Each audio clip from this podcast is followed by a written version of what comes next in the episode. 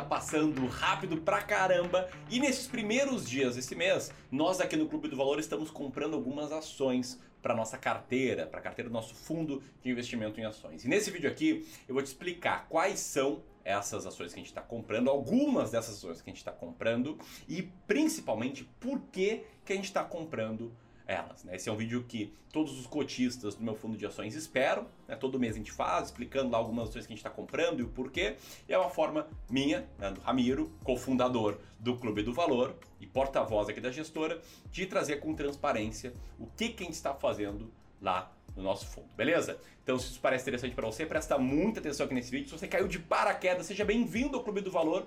E eu já te convido para você sentar o dedo aqui no botão de inscrição e no sininho para nos acompanhar de perto. Tamo junto? E é claro, antes de eu dar a vinheta, que fique claro, isso aqui não é uma recomendação de investimento. É explicando o que, que a gente faz e o porquê. Isso aqui é skin in the game. Tamo junto? Então, bora lá.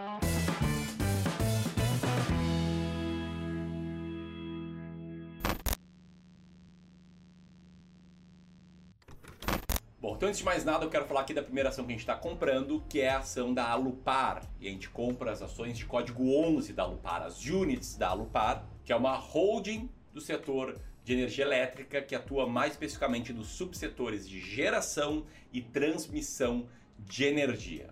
E a gente compra as ações de código 11 e não as outras ações que estão na bolsa da Lupar, porque essas de código 11 são as ações mais líquidas da Lupar, porque elas são mais negociadas. Eu sei que no mercado tem muita gente que fala que ah, sócio mesmo é o acionista da ordinária, né, que dão direito a voto e tal.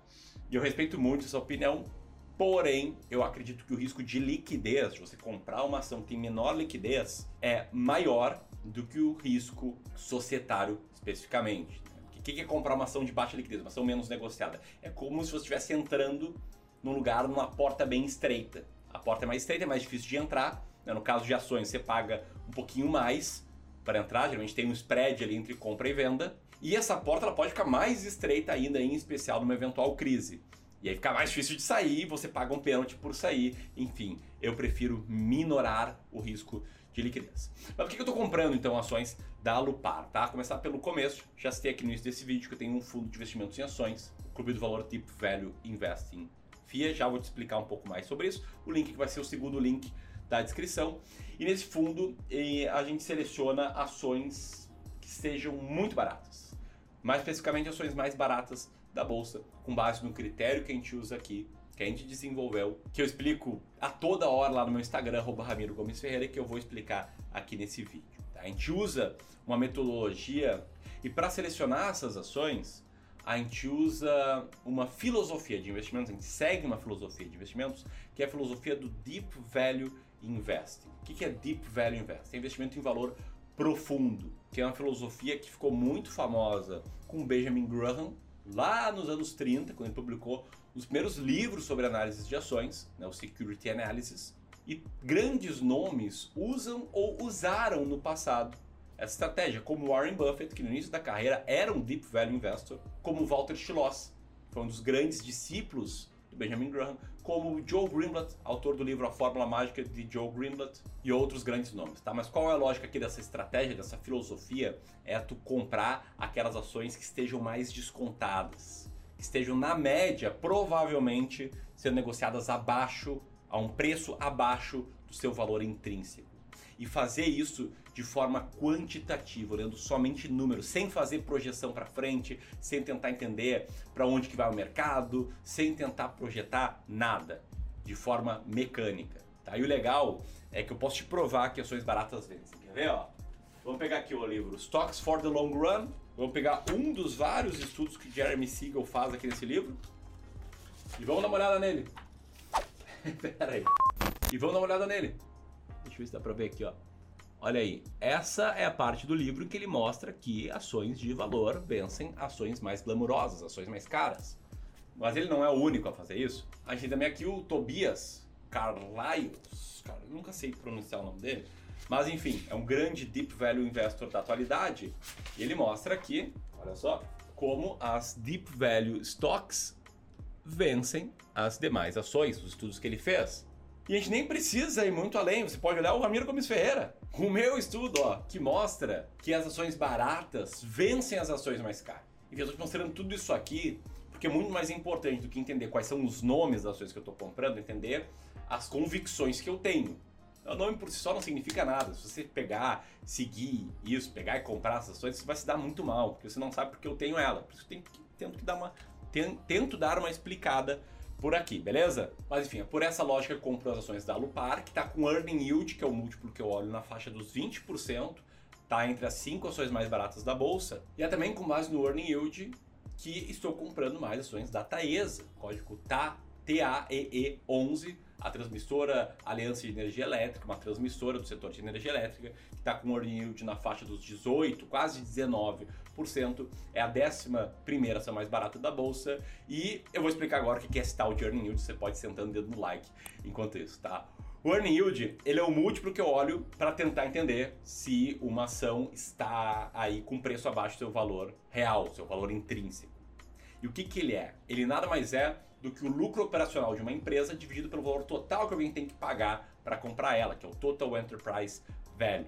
E para chegar nas empresas com maior earning yield, eu pego todas as ações da bolsa, afunilo, coloco alguns filtros, como filtro de liquidez, como filtro de lucro operacional. O lucro operacional tem que ser positivo, como filtro de setor, e aí eu tiro todos os bancos e as seguradoras, não as corretoras de seguro, tá? Seguradoras. E como filtro de recuperação judicial, que a empresa não pode estar em recuperação judicial. E do que sobra desse filtro, eu pego as empresas, pego o lucro operacional delas, né, parto do EBIT, faço ajustes para transformar em lucro operacional e divido o lucro operacional pelo Total Enterprise Value. Assim, eu vou ter uma lista de ações. Todas as ações que passaram pelos filtros vão estar nessa lista. Essa lista tem centenas de ações. E lá nas últimas colocações a gente tem empresas como Magazine Luiza, como VEG, que não entram nessa carteira. E nas primeiras colocações a gente tem essas duas empresas aqui que eu citei, além da terceira que eu já vou citar, mas não sem antes te falar que, evidentemente, se a gente está olhando uma estratégia de seleção de forma mecânica de ações baratas, sem fazer projeção, sem tentar descobrir o que vai acontecer, a gente vai comprar ações que estão passando por períodos, por momentos de impopularidade. A Magazine Luiza, hoje uma grande queridinha, não vai passar por aqui, mas em 2016 ela teve nessa lista. E teve por quê? Porque o cenário para o varejo era muito desafiador. Para a própria Magazine Luiza era muito desafiador. Então é bem importante você estar tá presente para o fato de que muitas das ações que vão estar ali entre as mais baratas da bolsa não vão ser populares. No início desse ano, a WIS, corretora de seguros, teve por bastante tempo lá entre as mais baratas. Bastante tempo. E as notícias, é óbvio que não eram boas, por isso que ela ficou barata.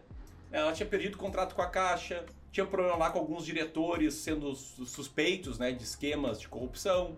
E é justamente esse tipo né, de news flow ruim, de desconfiança do mercado, que faz uma ação ficar barata. É aquela lógica, aquela frase do Warren Buffett: compre ao som dos canhões e venda aos sons do violino, dos violinos. Acho que é bem importante ter esse ponto compreendido, porque ele é o cerne aqui da estratégia, beleza? Outro cerne da estratégia, acho que outros dois pilares essenciais são, primeiro, longo prazo, Tá? Ações não é para investir no curto prazo, não é para investir para esse mês, para o mês que vem ganhar um dinheirinho, não é para investir para ganhar uma grana no ano de 2021. Cara, não é isso. É para aposentadoria, para tua independência financeira, para prazos de 10, 15, 20 anos à frente. E o último é diversificação. Porque eu sei que fazendo um vídeo chamado Três Ações que eu estou comprando, se você só olhou a headline, pode achar que eu estou comprando, que eu só tenho três ações. De forma nenhuma, tá? Ter três ações só na carteira é uma tremenda de uma irresponsabilidade. Não faça isso. Isso aumenta muito o teu risco. Então essas três ações que eu estou comprando, eu estou repondo a participação delas que eu já tenho no meu fundo e elas estão juntas a outras 17 ações. Tem 20 ações lá no meu fundo, beleza? Explicado tudo isso, deixa eu te falar que a terceira ação que eu estou comprando é uma empresa que tem atuação no setor de proteína, né, na comercialização de carne in natura, couros, derivados e na exportação de gado vivo, além de atuar também em processamento de carne. É uma empresa com earning yield de 18%, que é a 14 ação mais barata da bolsa e que é a empresa Minerva, tá? de código BIF 3. Bom, se você entendeu a estratégia e quer que a gente aplique ela para ti não só com ações, com a tua carteira global, e a gente tem estratégias claras para tudo que a gente faz. Eu quero te convidar para que você conheça o nosso serviço de gestão patrimonial, que é um serviço para investidores que já acumularam um certo patrimônio, 500 mil reais para cima, têm esses princípios de longo prazo, de diversificação, querem preservar e ver o patrimônio crescer para ter mais liberdade, mais tranquilidade na sua vida e contar com a nossa expertise, para contar com que a gente crie e implemente o plano para ti. Esse serviço está no momento com aplicações abertas. Eu convido você que assistiu esse vídeo até o final a clicar aqui e aplicar. Beleza? Esse é o primeiro link aqui na descrição. Um grande abraço e até mais. Tchau, tchau.